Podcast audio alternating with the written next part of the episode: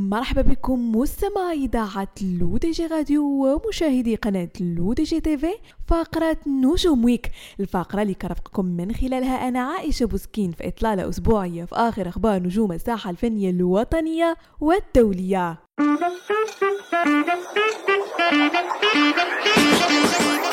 وبداية مستمعين مع الفنان المغربي سعد المجرد والتي ما زالت الأخبار حول حفل زفافه من غيتا متضاربة وغير مؤكدة وسط تكتم شديد إذ لم يتم نشر وتسريب أي صورة أو فيديو من الحفل حتى الآن.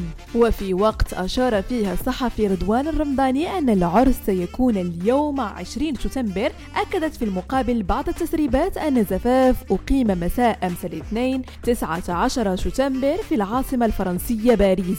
وفي ظل عدم تصريح سعد عن أي تفاصيل عن العرس إلا أن الصور التي نشرها الأصدقاء المقربون من سعد ترجح أن الحفل قد أقيم يوم أمس الاثنين حيث شاركت صديقة سعد المجرد المقربة مريم الأبيض صورة لها من أمام برج إيفل وهي ترتدي قفطان باللون الأبيض والأخضر الغامق.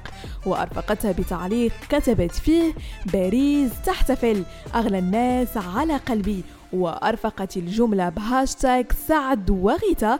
ثم شاركت بعد ذلك في story في إنستغرام. ظهرت فيه بفستان أبيض طويل وهي الإطلالة التي اختارتها لحفل زفاف سعد المجرد حيث أرفقتها بهاشتاغ سعد وغيتا مع إيموجي خاتم زواج.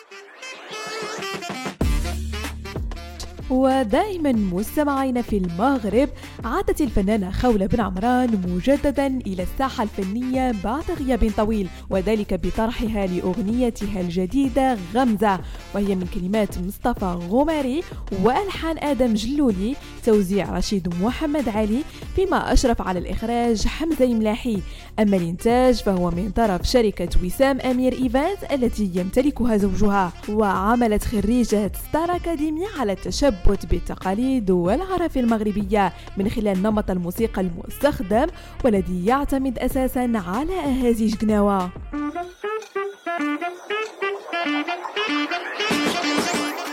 دوليا. أطلقت الفنانة المغربية الكندية نورا فتحي أغنية جديدة بعنوان مانيك على يوتيوب وذلك في إطار عمل مشترك مع الممثل الهندي سيدرات مالهوترا. وتمكنت الأغنية الجديدة من تحقيق 33 مليون مشاهدة بعد مرور أربعة أيام فقط.